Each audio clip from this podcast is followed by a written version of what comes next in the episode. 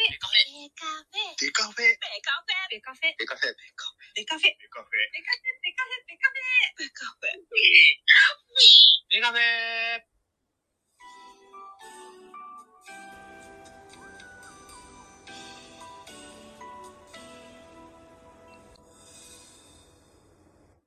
ベースボールトークバラエティポッドキャスト番組野球トークベースボールカフェ期間中制は各種ポッドキャストで配信中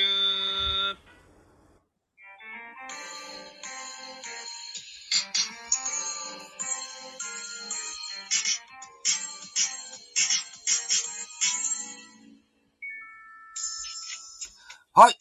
ザボでございます。よろしくお願いします。本日はラジオトークのよろよろししくくお願いします。頭です。お願いします。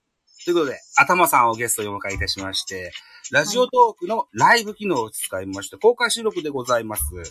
はい。はい。えっ、ー、と、D 弁という番組をやっておりまして、はい。はい。これは、水島真嗣先生のドカ弁という作品のですね、あはのートリビュート番組なんですけどい。うんも、うんうんはいえー月2度配信してます。えっ、と、はい第1、第3日曜日配信しておりまして、今回は特別編、野球教の歌についてですね、頭さんと語らっていこうかなというふうに思っておりましての、ゲスト頭さんでございます。一つよろしくお願いします。よろしくお願いします。あたりああありがとうございます。ち ょっと緊張します。はい。ということで、番組序盤です。頭さん、あの、ご自分の番組の番宣、一発、パツ一かましていただいて。あ、はい。うん。いい番宣っすようん最初に。はい。最初にいいですかあ、そう、じゃあさお願いします。えー、はじめまして、頭と言います。ラジオトークで旅先を探すラジオという番組をさせていただいてます。えー、と、番組のタイトル通り、旅先を探すをテーマにやっている番組です。最近はちょっと不定期なんですけれども、えーライブをやったり、えートークの方も、えーこちらも不定期なんですけれども、えー、と、旅先を見つけるをテーマにして紹介させていただいております。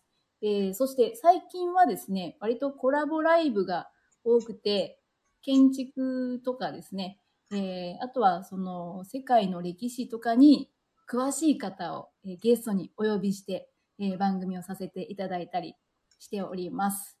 えーよかったら遊びに来てください。よろしくお願いします。よろしくお願いします。はい直近でライブ、ライブじゃなくてコラボレーションをされるご予定の YSM さんでしたっけあ、そうですね。はい。22日の火曜日ですね。えっと、先ほどお名前が見受けられた。あ、めでたい頂戴賞じゃないですか。ありがとうございそうまですす。ね。ありがとうございます。 YSM さんとはどんなことされるんですかえー YSM さんとはですね、うんもう旅全く関係ないんですけど、うん誤字脱字選手権って、まあ、あのライブのタイトルは誤字脱衣選手権となってるんですけども、うん誤字脱字で楽しもうっていう企画ライブを今度1時間やらせていただきます。 はい。あの、お題を出して、それに沿って、誤字脱字を踏まえて大喜利をやっていただくと。そんな番組となっております。素晴らしいですね。くだらないことをとい うことで。はい。大喜利目がなくて、ぜひご参加させていただけたらと思うんでああ、ぜひぜひお時間ありましたら、まあ、とにかくくだらないことを全力でやりたいなという こ とで。はい。やっていきます。はい。す。えっと、えっと、日時をもう一度教えていただけませんかはい。えっ、と、2月の22日火曜日、えー夜の8時ですね。はい。 20時からやります。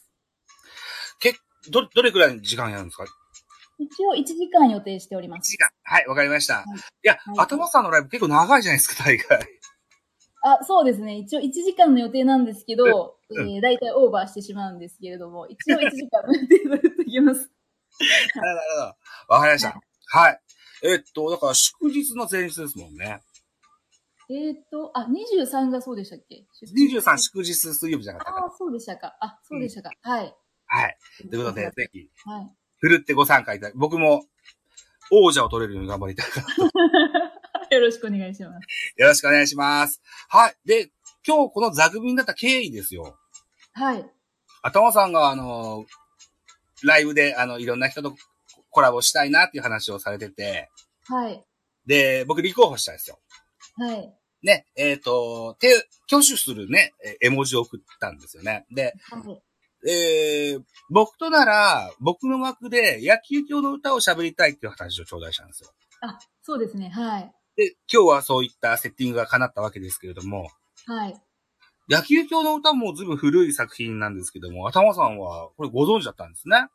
そうですね。あの、実家、まあ子供の頃なんですけれども、父親が、うんあの、野球教の歌と、えっと、アブさんですかね、同じ水島新司先生の作品なんですけれど、それを家であの揃えてまして、まあそれでよく子供の頃から読んでいました。まあそんな古い作品だということはあんまり認識なかったんですけど、まあ家にあったから読んでたっていう感じでしたね。なるほどね。あうあ、んだから、野球教の歌がセリーグ、アブさんがパリーグと、セパ、はいっはい、 ねそうですうね。んはいていうことで、うんはい野球教の歌、古い古いとさっきから言ってます。1972年、少年マガジンで始まった作品になってます。うんうん。 1972年だから、46に今年になるんですけど、僕は。はい。まだ生まれてないですよ。ああ、私もまだ生まれてな いですね。うーん。それぐらい古い作品なんです。そうですね。うん。で、えっと、直近ご実家に戻られて読み直されたって話でしたよね。あいや、あの、実家には持ってないんですけど、はい、ちょっとまた読み直す機会を持ちまして、ちょっと読ませ、読み、読んできました。はい。そうですか。ちょっと思い出してきま したよ。はい。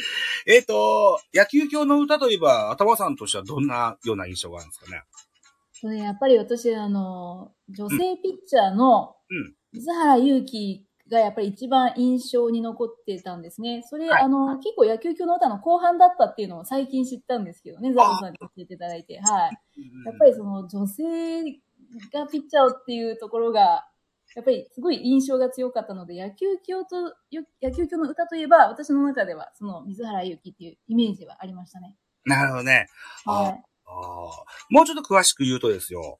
い。はい。野球教の歌ってそそもそも少年、えー週刊少年マガジンで、はい。月一の、あの、はいおー不定期の連載だったそうで、みたいですね。はい。で、1話1本、はい。一つはいの。主役でずっとやってって、はい。で、最後の最後に、週刊連載で水原ゆきのやつが始まったんですよね。っていうことだったんですね。今回読み直して、あ、そういうことだったんだっていうのを初めて知りました。そうなんですよね。ううん。ん。始まり方もちょっとユニークで、はい。あのー岩田哲五郎っていう、えー、子さんのエースピッチャーいるんですよ。はい。当時50数歳だったと記そう憶でしてする。ね。はい。50代ですね。だからはもう、監督さんともズブズブで、監督さんい。にも そうそうそうですね。いるような、はい。そんな彼だったんですけど、はい。えっと、チームメイトを集めてですよ。お前らが主役の時のあの頃を思い出せっつって、今、い あのーお説教しましてですね。はい。で、その後に、スカウト、野球スカウトのシリマ仙太郎というキャラクターがいまして、はい。このキャラクターが、あのーいろんなとこに、か各地にですね、探しに行って見つけたのが、はい水原祐希だったといっはたい形そでれしがた。あれですよね。さ最後の、あの、月1ぐらいの不定期連載の一番最後ですよね。そうなんです。はい。うん。で、これが、あの、ヒットしまして、まず最初、アニメは、この水原ゆきスタートだったのかなうん。そうか、そうか。アニメの方は、そこからだったんですね。そうなんですよ。ああ、そうなんだ。うん。で、しばらくし、それが何話かやりまして、終わった後に、はい。えっと、北の狼、南の虎ですとか、ああ、それ、後から入ってきたんですかそうそう、あアーニメは逆だったんですよね。そうですよね。うんううんうん。ん。まあ、その辺のさ、あのーキャラクターも、すごくこう、個性溢れるうーキャラクターが多くいるいるんですけどね。そうですね。もう、どのキャラクターも、すごい個性的で魅力的なキャラクターは多いですね。今読んでも本当に面白いなと思いましたね。そうですよね。うんはいうん。水原祐希、だからそもそも高校は、武蔵野っていうか東京になるんですか武蔵野って東京なんだっけ本当ですかね。ちょっと私も関東のこと全然わかんないで すけど。うん。もう関東のことよくわからないんだけど、うん、まあそっちの方でしてね。で、はいソフトボールだった記憶だけど、合ってますかね高校の時。あ、私がですかうん、あの水ー、原ゆきがゆきが。うん。あ、あ、どうだろう多分野球をしてたんじゃないでしょう野球ですねか。あ、ソフトボールやってたんですかね。ソフトボールからのお指名だったんじゃなかったかなって、記憶だけど違うかもしれない。ちょっとその辺曖昧ですね。もともともう野球はやらないっていう予定だったそうそうそうですからね。はい。そうなんですよね。あのーうんうんうんうん将来は動物のお医者さんになりたいっていう。ああ、そうそうです、そうです。海外に留学したいみたいな感じでしたね。そうなんですよね確かはい。うーん、はそう。ということで、プロいろ誇示するわけですけれども、はいさっき言った岩田哲五郎さんがですよ、あの、そうですねそそもそも水原家には、結構、あの、力強いワンちゃんがいらっしゃいまして。あ、そうですね。あれ、ドーベルマンですかドドーベルマーン。ベルマンだ。ドーベルマン。そうそうそう そう。そうで、あの、男の気迫をこう見せましてね、水原はい優はいのプロ入り入団の決意を指すというシーンもありましたね。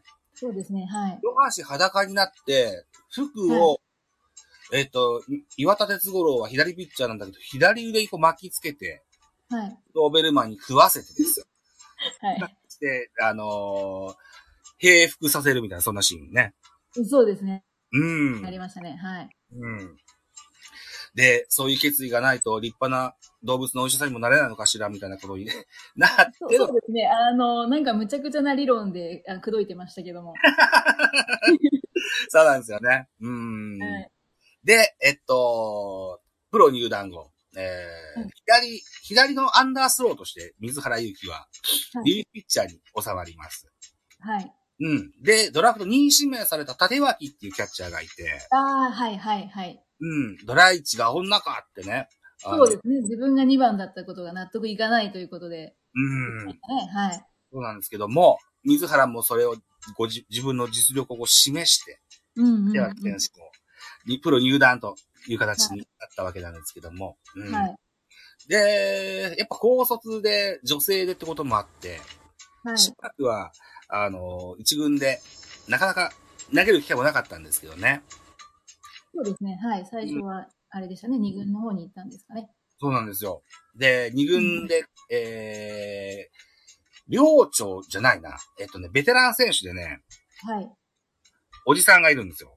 はい。ずっと一軍に呼ばれない、うんうん武藤選手だ。あ、そうです、そうです。はい。っていうキャッチャーがいて、そう。はい。で、教育係にその武藤選手が選ばれて、はい。水原祐希と一緒にこう練習したりなんだりするんですけども、はい。で、夢の中で魔球を見るんですよね。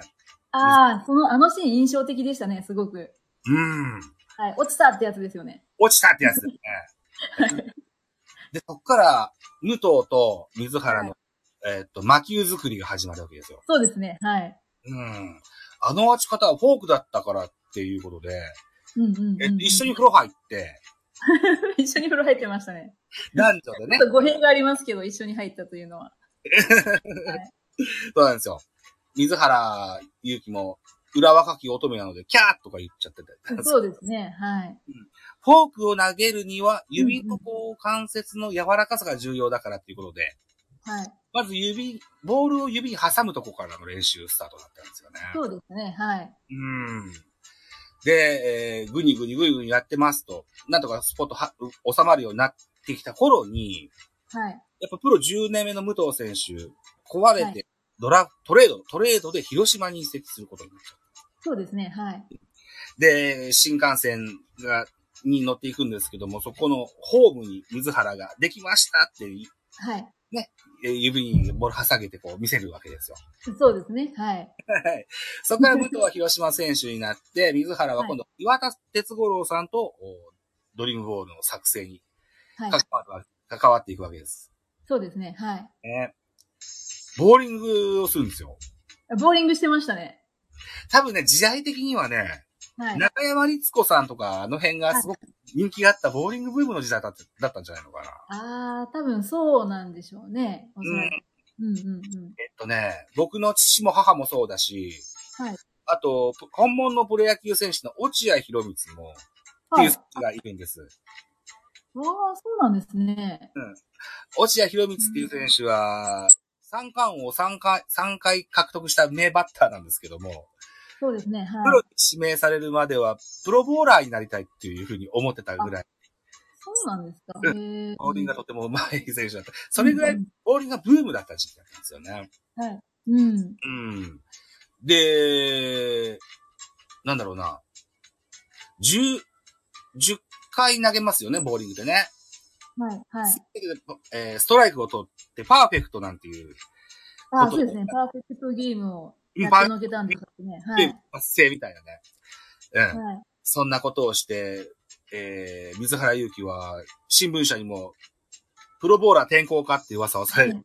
そうですね。もうプロ、プロの試験を受けるんじゃないかというところまでね、言ってましたよね。言っ。出ましたたけども、そこからこう、えー、一軍にね、上がってきて、そうですね。実はそうじゃなかったっていうことです実よはそね。うじゃなかったって言っはて、い。で、クローザーっていうね、ポジションに収まるんですよ。はい。だからプロ野球では最後の9回を抑えるピッチャーのことうんうんうんうを、クローザーって言ったり、ストッパー、時代で言う、時代によってはストッパーって言ったり、ああ、はいっ。て言ったり、いろんな言い方するんですけどね。はい。うん。えっ、と、そんな、あー中で水原ゆき、最後のバッターのラスト1球、2ストライクまで追い込んだはい。後はにい。はい。登板したっていうね。最後うんの一球だけ投げるみたいなのでしたね。うん。そう。で、ドリームボールっていうボールがあるぞっていう噂が立ってる中で1球だけ投げるので、何投げてもストライク取れるんですよう。はい。っていうシーンでしばらく十数試合連続セーブはっていい。うのを達成しまして。そうですね。そこではドリームボールを投げずに、うん普通の変化球を投げてたんですよね。そうなんです。ストレートだったり、スライダーだったり、カーブだったり、いろんなあそうですね。のをうん投げるんですけどね。うん。うはいん。で、そればっかりやってると今度はドリームボールないんじゃないかっていう噂が立って。そうですね。ドリームボールはないってみんなが言い出しまし たね。うーん。で、言い始めたら今度ドリームボール投げ始めたの かな。そう。はいで、、最後の最後に、えー、武藤、さっき言った、広島に移籍した武藤選手が出てきて、はい。その武藤選手もドリームボールに取り憑かれたように、そうですね。ライバルになってるんだから、うん。このボールを打つんだっていうことで、うん。殲滅にもらった、バッティンググローブ1ダースをボロボロになるまで使い込んで、はい。 1軍、当時ですよ。えーうんうん広島カープの強い時代。えっ、とね、赤ヘル軍団なんて言われた時時代だと思いますよ。はい。うん、小場監督ですよ。うんで、えー代打武藤っていうことでね、えー出て、はいみたいな対決で、がそう メインですね。だったかなというか、はい。そんな形になりましたよそうですね。ね最後、ドリームボールを投げて打たれるんですよね。そうなんですよね。うんう。ん。で、実は、えっと、野球教の歌には、はい。頭さんのご自宅にある昭和のやつにの続編があるのご存知ですかそれでね、聞いたことあるんですけど、それは読んでないんですよ。ああ、本当ですか。はい。旧訂版っていうのと、はい。旧訂版を連載してた雑誌が閉刊してしまったこともあって、はい。はい。移籍して新野球教の歌だったかなうん平成版の続編、全部で5、はい6冊ぐらいあるんですけど、うん。うはん。その中にもね、い。武藤選手、それから武藤選手のうん息子さん、あるいはむ武藤選手の息子を名乗る選手なんていう謎の選手名前選出てきたりするんですよね。う手。へんー。はい。などなどあ。れ、その、新野球教の歌は続きですかあの、年、その、物語の中の、ストーリーの中の年代的には。ストーリーの中の続きです。そうなんですね。はいうん。えーっと、東京メッツというチームの、架空の野球チームのお話なんですけど、はい。ええ、あのーそれが国分寺球場っていう球場をフランチャイズにしてるので、はい。多分横浜あたりの、あの、チームだったと思うんですけど、東京ベースが東京なのか。 でも、東京、東京なんですかね、一応ね。はい。で、その平成版になると、今度はみゆ、球団見売りをしましてね、北海道に移籍するんですよね。えそう北。海道行ったんですか 北海道に移籍する。そうだ。そうなんですかはい。水原祐希も、その、続編にも出てきます。はい。うん、最初はね、ピッチング講師として出てくるんですよ。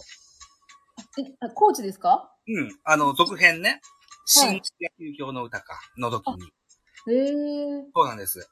で、えっと、当時、当、あの、昭和の野球教の歌の時にやってた4番バッター、はい。日立選手の娘さんが、あ、うんそれ、あ、はいはいはいはいはい。なんかそれは、わかります。うんそれって新野球教の歌ですかそうです。はい。それなんかわかりますね。あの、国立玉一郎の娘ですよね。そう、国立ターバンエーのそれ、娘。そこはわかります、そこは。知ってるた、はいたまに言うんですけど。うんうんうんうん。で、えっとね、だから、お父さんが現役選手のとだった時に、あの、活躍、水原祐希に憧れて、左のサウスポー、アンダースローをやってて、はい。うん。で、えっと、ドラフトで指名して、またメッツ入れるわけですよ。で、はいはい、これを、おーなんとか一本なしさせたいということで、水原のドリームボールをまた授けるわけですね。はい、はい、うん。で、それでつづ続いていったんですけどね。うん。はい。なるほど。うん。うん。あのー、岩田哲五郎の孫なんていうのも出てくるんですよ。あ、それわかります。 はい。あの、めっちゃ剛速球のピッチャーですよね。実はね、今流行りの大谷翔平のように二刀流なんですよ。おー、バッティングも。そええう。ー看板センター岩田はい、なのかな、で、ああ、そうなんですね。うん、8回、9回ぐらいに抑えで出てくるんですよ。ああ、ええー、そういう選手なんですね。そうそん高速球で抑えるんですけど、うん最初はね、、ライバルチームによ入団するんですよ。この岩田はいはい。ああ、孫。そうですよね。そ、そのイメージなんですけど、はい。そうそうそうそうそうそうそう。で、ライバルチーム、ガメッツってとこに入団しまし大阪て、かどっかのやつですよね。大阪ガメッツ、そ大阪ガメッツ。う。で、ガメッツの監督は、当時、昔、あの、メッツのエースを張ってはたあ、ヒュヒューラはいはいーはいっていうのが、ヒュー監ラ督、あの、狼ですよね。北の狼。北の狼。うん。はい。あ私好きです。あのキャラクターは。まあ結局かっこいいですもんね。結局かっこいいですね。うん。結局かっこいいですから。はい。そうでで、すね。あのあの人があれでしたか。ライバルチームの監督になったんでしたっけそうなんです。うんうん、うん。えっ。と、選手兼監督か。ああ、なるほど。うん。うん選手としても出るわけですけどね。うんううん。ん。で、えーまずそこのチームに入るんですけど、はい。えーっと、なんじゃかんじゃあってトレードで、あの、うんまた、おじいちゃんと一緒のチームになるわけですよ。えー、結局メッツに来たんですね。知らなかった。えそー、そううなんですね。で、うんメッツはメッツで、あの、はい北海道移籍、ほ移転後にやったドラフトで、、はいいい。選手がいっぱい取れたってこともあって、もともと4番で活躍してたラショーモンっていう選手が出場機会がなくなっちゃって、うーん。でこのラショーモンっていうのと、岩田の孫がトレードで、あの、交換になるんですけど、うーん。うん。で、その、ラショーモン選手がガメッツの4番に入って、はい。メッツ戦でサヨナラホームラン打って、はい。ひあのーさっき言った日浦監督がですよ、うんうんうん。こんな4番が欲しかったんだってね、ラショーモン選手を抱きしめるわけですうーん。なよ。うんうん。るほど。 ちょっと今泣きそうになってるんですけどね、ちょっと待ってね。そうなんですか。思い出して感動してるということですか。ちょっと、ちょっと。そうなんですよ。うん。よし、よし。じゃ、よし、持ち直したよ。大丈夫よ。はい。みたいなね、えー、うん続編もあったりするんですけど、うーん。き気になりますね。また読んでみたいですね。機会があったら。う、うんんぜひぜひと思うんですけど、うん。うんえーっと、水原祐希以外で、頭さんがなんか気になるような、あの、お話とか、えーっと、はい選手とかってなんかありましたかね、やっぱりですね、まあ、日浦選手も好きなんですけど、え結局、国立玉一郎なんですよ。ああ。もう、やっぱりかっこいいじゃないです か。うんもう、やっぱ子供の頃に見たら、やっぱりかっこいいので憧れちゃいますよね。なるほどね。ああのあ。歌舞伎役者なんですよね。そうなんです。えーっ、うんと、歌舞伎役者なんだけれども、はえーっい。と、プロ野球選手でもある。はで、いさっき言った国田下まみのお父さんでもありますね。そうですね。はい。で絶対的に4番でエース、え、4番で、4番サードだ。4番4番サーサドー。ドサードでしたかね。はい、サードでしたね。うんうんはい。打ってほしいとこに、時に打てるような、そんな立派な4番バッターでした。う。そうんですね。うで、んすごいもう、あの、高校生時代からすごい選手だったんですけど、うんまあ、もともとその歌舞伎の世界では女型をやってたんだけど、そこから、なんていうんですか、お男のなんか弁慶とか、ああいうのになっていくっていうストーリーっていうところも結構すごく印象に残ってますね。うん。だから、女型ができるってことは、えっと、筋肉はあんまつけられないし、はい、そうですねと。かもう柔らかじゃないといけないんだけれども、うんうんうんうんプロ野球選手になったことによって筋肉がついてきて、動きが硬くなってきたっていうことで、あの、国立社うん玉井一郎のお父さんは非常に残念があるんですけれども、そうです、そうです。はい。その代わり、あの、勇ましい役に迫力が出てきたんですよね。うん、そうですね。うんはい。っていうような、だから、弁慶っておっしゃいましたけども、あの辺の役柄が非常にハマってきたと。で、はいプロ野球引退後も歌舞伎役者を続けてて、あ、そうですよね。うんうんうん。みたいなね、ことで、国立玉美がプロ入りするときにも、非常にこう、憤慨して怒ったっていうよ うな、あそう、そうですね。お父さん怒ってましたよね。そうそう。そう。で、あのー非常にこう、綺麗な顔立ちのはい4番バッターだったので、ライバルチームにもファンが多くて、そうそうそう、そうです、そうです。タイガースのピッチャーで、オリジナルのキャラクターなんだけど、その国立に恋をしちゃうみたいな、そんあな、あ、ありましたね。あれもすごい印象的です。ちょっと気持ち悪かったですけど。はい、そんなお話もありました。あのシーン、そうですね。すごい美形で、しかもまあ4番で活躍するので、うんその、なんですかね、いろんなこう、ストーリーに、やっぱり登場するんですよね。あの、小さな女の子が憧れてみたりだとか。あ、そうそうなん。かうんうん。あと、その学生時代のストーリーなんかもあったりとかあ、結構、すごいいろんな印象、印象的な、なんかお話がたくさんあるのが好きですね。なんかすごいスランプに陥うんっ、陥った時に、やっぱり才能のある選手なんですけど、うん最後はすごいもうなんかずっと努力をして、やっぱりそれを打ち破るっていうところとかもうん結構好きでしたね。うーん。でその高校時代の時に、はえっい。と、同じチームの、うんうんうんえっ。と、白虎軍団って言われる補欠、はいはいはいはいはいはい。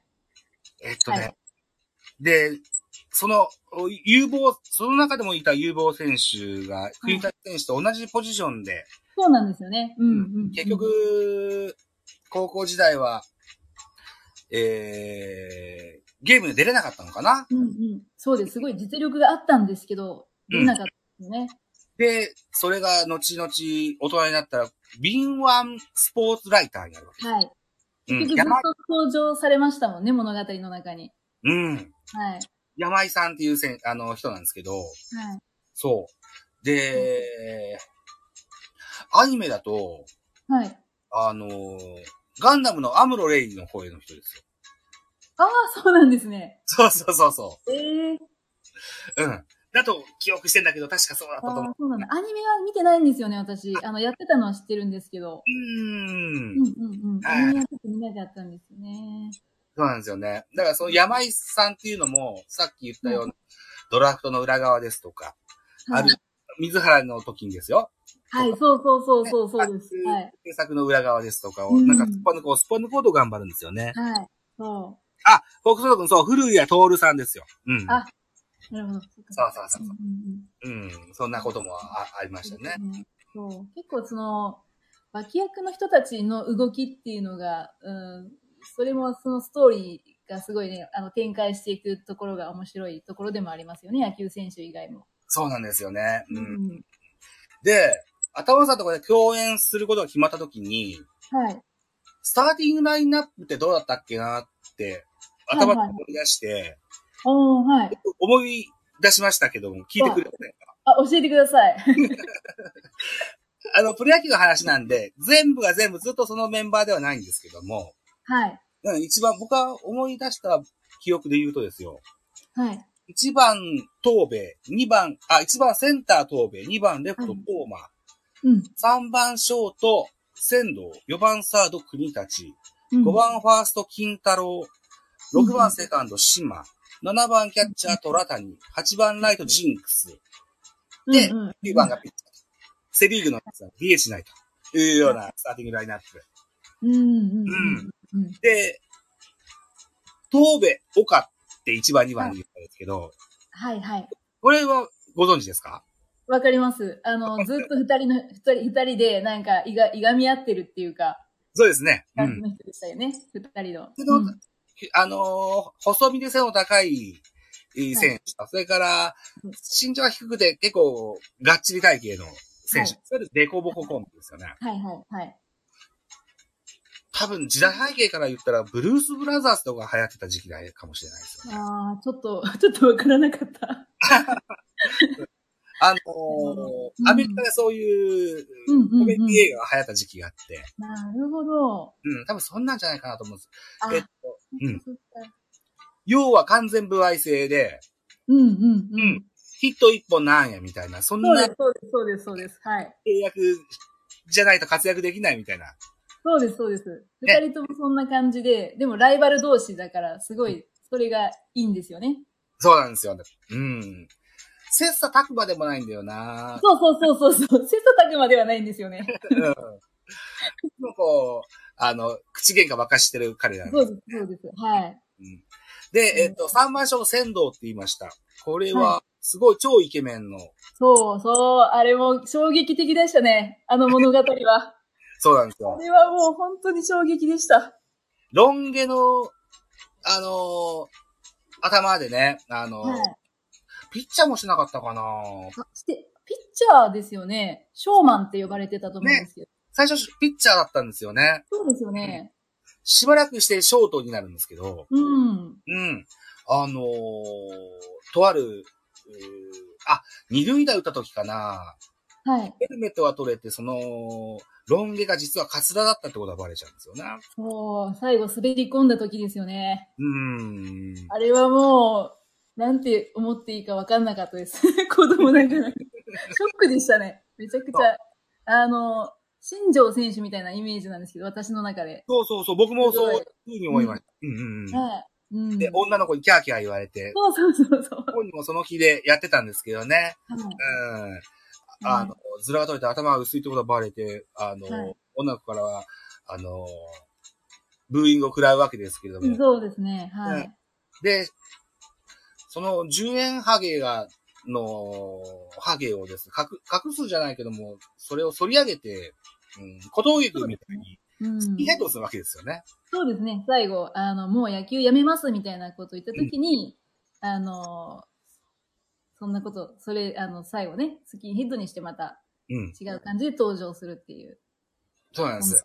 印象的ですね、あれも。うんそれが、あの、仙道選手が、あうん3番ショートに、はい後に収まるわけですようん。うんうんね。ううんんで、はい。先ほども言いました、4番サードには国立が入っはい。て、で、5番にファーストに金太郎っていうのが、あ、金太郎わかります。はい。うん。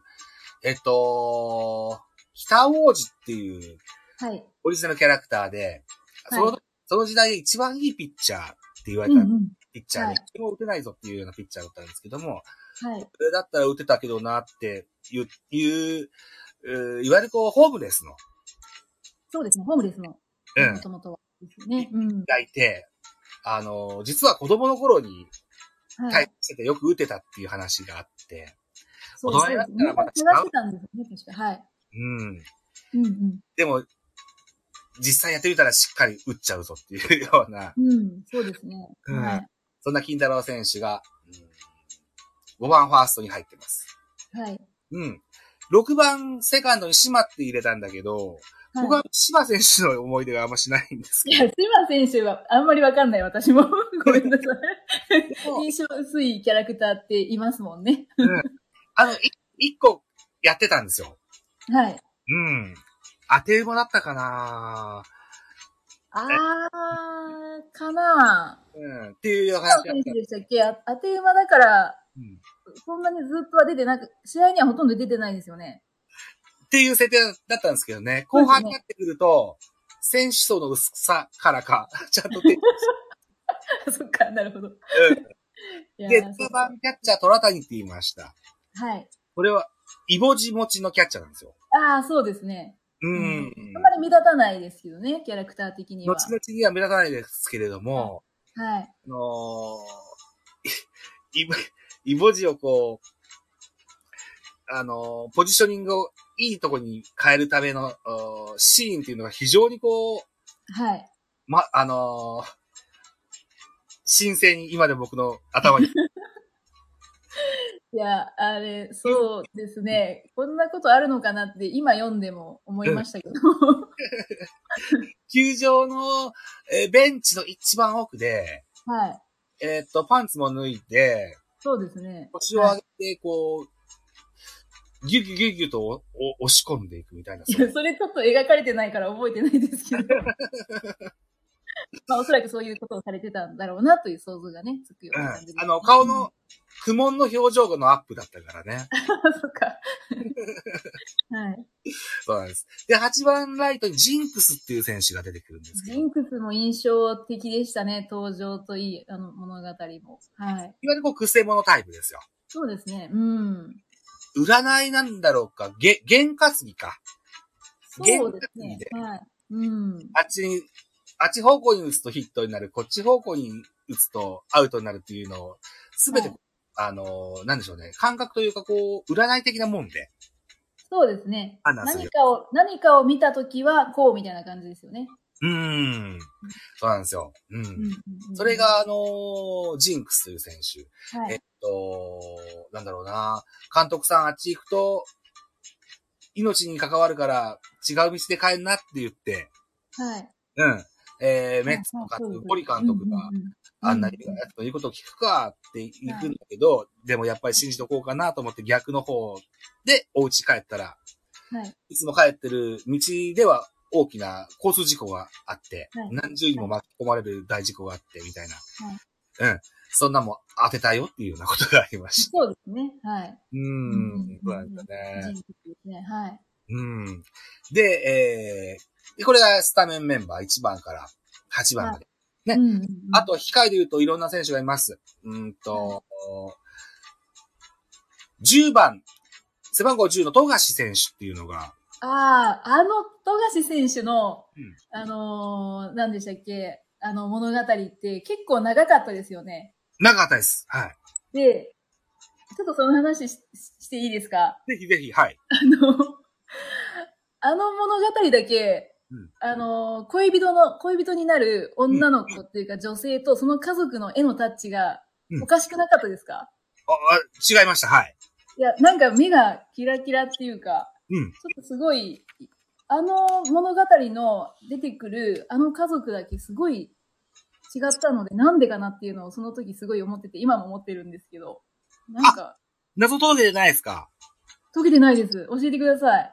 あのー、あれはね、作者変えてるんですよ。作者が変わったんですかあの時。そあの、共作で。そうなんですかうん。男と、それから他の背景等々は水島先生が書いて、はい。あのー女の子たちは、はうんい。里中真知子さんっていう漫画家さんが書かれたんですよ。ああ、それでなんだ。そうああ、よかった。 うんえっすごい気になってはいたんですけど、特に調べもしなかったんで、あなんでかなってずっと思ってたんですけど。里中真知子さんは、えっと、少女漫画家です。うんうんうんだから全然絵のタッチも違うと思うんですよね。うん。全然違いましたね。なんで、なんでこの物語だけこうなってるのかなっていうのを、ずっと疑問だったんですけど、あ、共作だったんですね。共作だった何かの、何かのきっかきっかけというか都合で。はい。何かのきっかけというか、そういう企画ですね。あ、企画だったんですね。うん。へでえ。里中真知子さんっていう方は、はい。アリエスの乙女たちっていう代表作があるそうですけど、ご存知ですか、うんいや、ちょっとわからないですね。うんああ。うんこれ、あの、確かドラマにもなったような、うんああのそうなんですね、漫画作品だったと思いますよ。へーで、里中町子、里の真ん中の、えーっと、100点満点の満に、えーっと、それから、えーっと、ち、えうー、んともこって書きます。うんうん山口ともこともこって書くんですけども、あこっから名前をは取いって、はいはい。あの、ドカベの里中、悟るという名前にあ、なるほどそうなんですか。へ え。はいうんそうなんです。うん。世の中のモデル。あ、そうなんですね。へえ。うん。うん里中町子の、まはね、まんなのよう。んうんうんうん。はい。ほいでね、うんあうんうんと、今、そう、だから、月10番行ったか。あとはね、刑務所代わりの代打ですが、そうですね。なんかそういう、ちょっと絶対ありえないような設定とかもうん結構ありましたね。ありましたね。ありまねしたね今だったらちょっと許されないんじゃないかなって思うようなうん。そうですね設定はあありましたね。はい。えっと、ちょいちょい時代の話も入れますけど、だいたいこの、はじめ、えっと、漫画連載中には、ヤクザ映画が非常に非常に流行ってたみたいで、そういうのもあるんですね。うんうんうん。うんあのそう、ひ、ひうらの話もちょっとさっきちょっとしましたけど、はい。ひうらの育てのおお父さんっていうのも、その、うん、そうですね。任教の方でいらっしゃっそうでて、すね。人形の、はい、方ですね。うん。で、最終的にはこう、組を抜けるためにお願いに行ったらリンチになって亡くなっちゃうわけですけども、そうですね。お父さんが亡くなっちゃったんですよね。ううん。ん。で、その、まだ少年の時代の日浦さん、は報復に行きましてね、そうですね。敵討ちに行きましたね。はい。行って、なんか日本刀で腕切ってましたよね。切ってましたね。もうそうすごい、過去重すぎでしょっていう感じですけど。そう。で、そうそう、高校、高校だったか。高校でね、はいことがあって。で、甲子園に行くために、あの、お父さんは、ヤクザから足を洗う、そんなシーンで、えー、はうさんっていうことで、リンチにやってくなるっていうようなシーンだったんですけどね。そんな敵討ちをしたもんですから、はい日浦さんは、鑑別所に入るんですよね。そうですね。2年ぐらい入ってたんでしょうか。そうですね。うはん。で、なんじゃかんじゃって東京メッツに入団するわけです。そうですね。なんじゃかんじゃありまして。はうい。ん。で、双子の弟が実はいて、そうですね。はい。で、あの、日浦を拾ったのが、その、任教の方だったんですけど、もう一人の弟さんを拾ったのが、えっと、九州の方の、はい。なかなかこう子宝に恵まれないご夫婦そうですねたまたま。うんう。うんそうですねと。って。うん。で、いうことでね、北の狼、南の虎なんていう話。うん。そはの、弟さんの方は大島選手っていうんですけども、後々には阪神に入団するといった話になってい。そうですね。タイガースですよ。はい。うん、うん、そう。ではお話進んでいきますと、おー日浦さんが、日浦選手がメッツで活躍しだしますとね、えーはい定食屋にフラッと入りますと、はい。あの、梅の出会いがあって、えっ、ありとまし、たね。はい。うん、えー、配膳係のおばちゃんが実はその、お母さんだったとですいね。うのがはい判明してと、いったようなお話もあります。そうですね。うん。で、野球教の歌、結構全編通じて初期から出てるのが、岩田清っていうピッチャーがいるんですよ。ああ、はい。息子ですか。はい。息子さんそうなんですよね。う。うんんうんうん。岩田 哲五郎の娘さんの旦那さんなんですよね。あ、なるほど。はい。うん。養子だったんでしたっけいわゆる。い、入り婿、いわゆるこう、娘、あ入り婿ああの、マッコさんですわ。あ、そうか、そうか。いいうん子だ。うんお婿さん。うんうんうん。うん。で、実力的には主役の岩田哲五郎に比べて、こう、通算成績とかは、その岩田清の方が高くって、はい。エース風を吹かすわけですけどね。あの、は常に岩田哲五郎にこう、言い、込められるみたいなね、そんなシーンも多くあったような気がします。はい。うん。あと、忘れちゃいけない岩田哲五郎、うんと、当時50、何歳かな ?52、はい3ぐらいだと思うんですけど、はい。上かなうん。そうです、 PR の世界でね、山本正っていう中日のピッチャーがいて、あ、はい。彼が50までややったんですよ。 50までされたんでしたっけうん50までかああ、そう、そうですね。そっかそっか。うん。で、水島作品で言うと、アブが63までやったんですよ。え、そうでしたっけあ、そ最後までね、読んでないんですよね、多分。完結する、してないで すね、私が読んでるところは。 62歳までやってて、で。え、そうなんだう。ん、岩田哲五郎に比べてすごく若々しい60代だったのは覚えてそうですよね。いや、ちょっと、ちょっとよぼよぼすぎましたね、岩立哲五郎は。そうなんですよ。今思うとね、今思うとですね。うん。で、昭和の40年代、50年代っていうのの、50歳代はい。まあそうですね。う。うんんそ。あんなような印象だったんでしょうね。うですね。なんかそんな気がしますね。時代も違いますしね。うん。はい。みたいな感じで。うん岩田選手はよ岩田選手で、あのー、160球ぐらい投げたりすしてね、うんと、はい10夜の11時、12時ぐらいまで、終電がなくなるぐらいまで一人投げ切ったっていうようなストーリーもありましたし、うんうんうんうんうんううん。まあ、あの、野球教の歌では、ある意味、やっぱり主役っていう感じですかね。もそうですね。彼中心に回ってたような、そういうようなそう印で象す。ね。はい、はい。うん。はい。ハエ止まりっていうね、えーうんえーすごく遅いボールを投げ そうそうそうそう。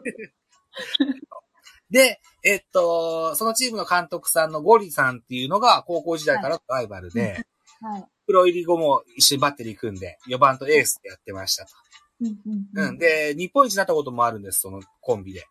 そうなんですか。そこなんかそんなにあれでしたね。フューチャーされてないというか。なんかでね。うん。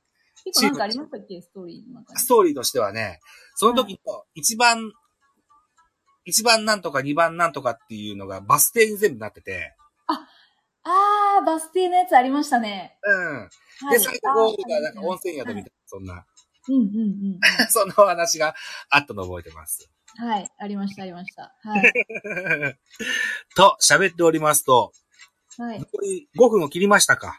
はい。はい。いやー、非常に出し切ったですよ、僕は。出し切りました ね。そうか、そうか。今ね、はい。なんか、あの、ネタの1個になればいいかなと思って、ウィキを開いてたんですけど、ほぼ読んでないんですけど、はい。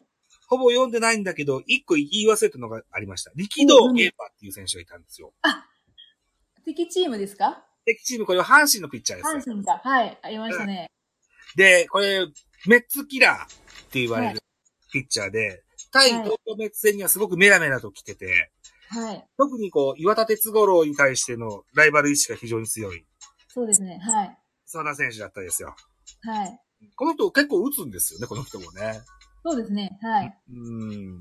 そう。この人だけを忘れてはいけないと思って。確かにめちゃくちゃ印象深いメメンバーですね。あの、 そうなんですよ。そうですね。うん。はい。うん。わかります。すごく印象的ですね。あのーあれも最後に、その岩田哲五郎さんが、全く同じ真似をして、なんか、あえー抑えるんですよね。そうそうそうそううんそううんそううんそうなんですよね。うん。ああ、よくご存知でいらっしゃる。素晴らしいですね。いや、なんかもう今回またいろいろ思い出し まして、うん。おかげさま で。懐かしいなと思いながら。はい。ということで、水島、はえーさっき、えーっと、先頃ね、えー亡くなった水島先生、そうですねいいです。はい。はい。おーなんだろうな、本屋さんではもう売ってないのかな売ってないですね。うん。読もうと思ったら漫画喫茶とか、あるいはこそうう、です、そうです。はい。あんなんでえ見れるのかもしれませんけそど。こであれば、あればっていう感じですかね。はい。あ、水島先生のい、あのーご意向で、あのーなんだろうな、Kindle 的な、あ、電子書籍はないみたいですね。私も探したんですけど。そうな、かっなたいんですって。うん。ようんうんなので、かったですうんなるほど。いやはい。えっ、と、東京、えー野球教の歌はセリーグを中心に、えー話が展開された作品になってます。はい時代的には、大貞治とか江夏豊が活躍したうん1970年代のセリーグです。うんうん。ええ、あのーいつかも、先週か、先週近鉄バファローズを特集したんですけど、はい、はい。あのーその時代のちょっと前ぐらいの話なので、うんご興味あなる方るほどうはんぜひ読まれると楽しいかもしれません。わかりました。ありがとうございます。はい。あとね、同じぐらいの時期に、は今い度。パリーグで、パリーグを舞台にしたお話で、白球の歌っていうのもあるんですよ。あ、それは初耳です。あ、そうなんですね。えーそう調べてみますうん。はいうん。これもおそらく書店では入手できることはないと思っていてそうですね。あの、漫画喫茶にもあるかどうか、いやあー、な、なそうですね。 聞いたことないぐらいです。さほどメジャー。な作品ではなかったけど、僕は古本屋で見つけてしばらく持ってた時期がありました。あー、そうですか。うう。ん。出してみたいですね。ぜひ。はい。といったところで、えーはい約1時間、語り尽くしましたですね。得しましたね。ありがとうございます。こちらこそありがとうございました。なかなかこうやって水島作品を他の誰かと語らい合うような機会が恵まれてないもんですから、あ、はい。よかったです。すごく嬉しかったです。。はい。ありがとうございました。こちらこそありがとうございます。はといこ。ろどころで咳込んでしまってすいませんでした。あ、いえいえ、とんでもないです。とんでもな いです。あ、本当だあ、ワンタンちゃんありがとうございました。あ、このコラボが叶ったのも、ワンタンちゃんと僕がコラボして、それに気がついた頭さんが僕に気がついてくれたんですよね。はい。そうですね。ね。あーコラボやってみるもんだと、はい。いうふうに思ってございます。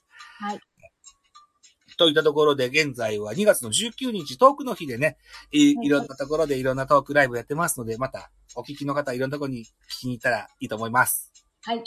はい。また今後も、おラジオトークでお楽しお楽しみください。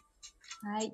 はい。あ、あともう一個、22時から、エイプリル松田の枠で、えー、またコラボレーションしますので、もしよければ遊びに来てください。はい。はい。